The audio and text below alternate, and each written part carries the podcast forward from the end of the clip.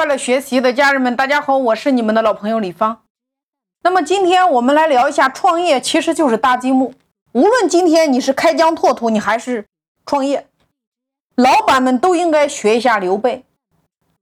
特别是在今天，无论你是用直播，还是用短视频，还是用音频，还是用图文，我们每一个转型期的过程中，大家都应该学一下刘备。你看，刘备一个卖草鞋出身的。前半生大部分时间是不是都在寄人篱下四处漂泊？但是最后他却能够建立蜀国。我们来看一下刘备是如何给自己搭积木的。首先，第一个，他很清楚自己的短板。刘备自己的短板就是一个没钱、没业务能力、没家庭背景的三无穷小子呀。但是这个人有一个本事，那就是借力，擅长借别人的长处来弥补自己的短板。这是第一个，我们创业者应该向他学的。今天大家要思考一下，你最擅长的那个点写下来，你缺什么？你要什么？谁有你要的？你做什么，他愿意过来。那么第二个点，刘备很会包装自己。刘备说他是中山靖王刘胜之后，你看。正是因为他这样忧国忧民的这个皇亲国戚的身份，是不是吸引来了关羽和张飞？那刘备打着刘皇叔的旗号四处行走，他打出来的旗号匡扶汉室，身份和他的口号是不是师出有名？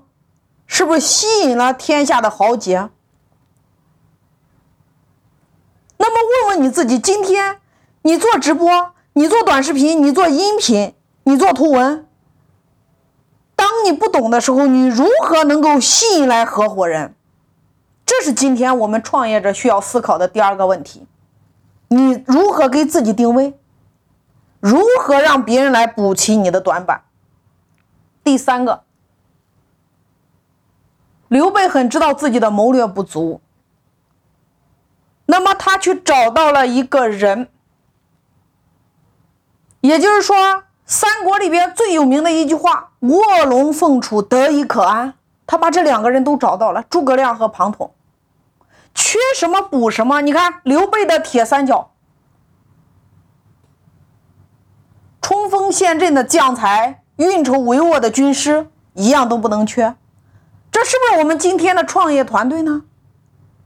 所以我不建议大家花大量的时间和精力来学习你自己的短板，而是你要知道自己擅长什么，把你擅长的那个点发挥到极致，那个短板吸引别人来补齐，这就是你们的团队呀，打造一个铁三角。我们再来看一下，刘备这个人最大的一个长处，善于合作。他首先是与公孙瓒合作，让他出人头地，他不再是一个卖草鞋的。然后与吕布合作，获得了一次休整的机会。接着与曹操合作杀吕布，免去了一大威胁。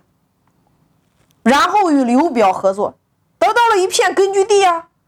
然后与东吴合作，开创了三分天下的局面。你看，蜀国是不是靠一个又一个的合作建立起来的？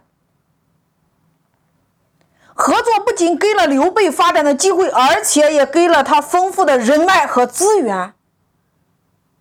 所以今天，在面对转型期，创业者你千万不要说你不会，你不会一定有别人会的。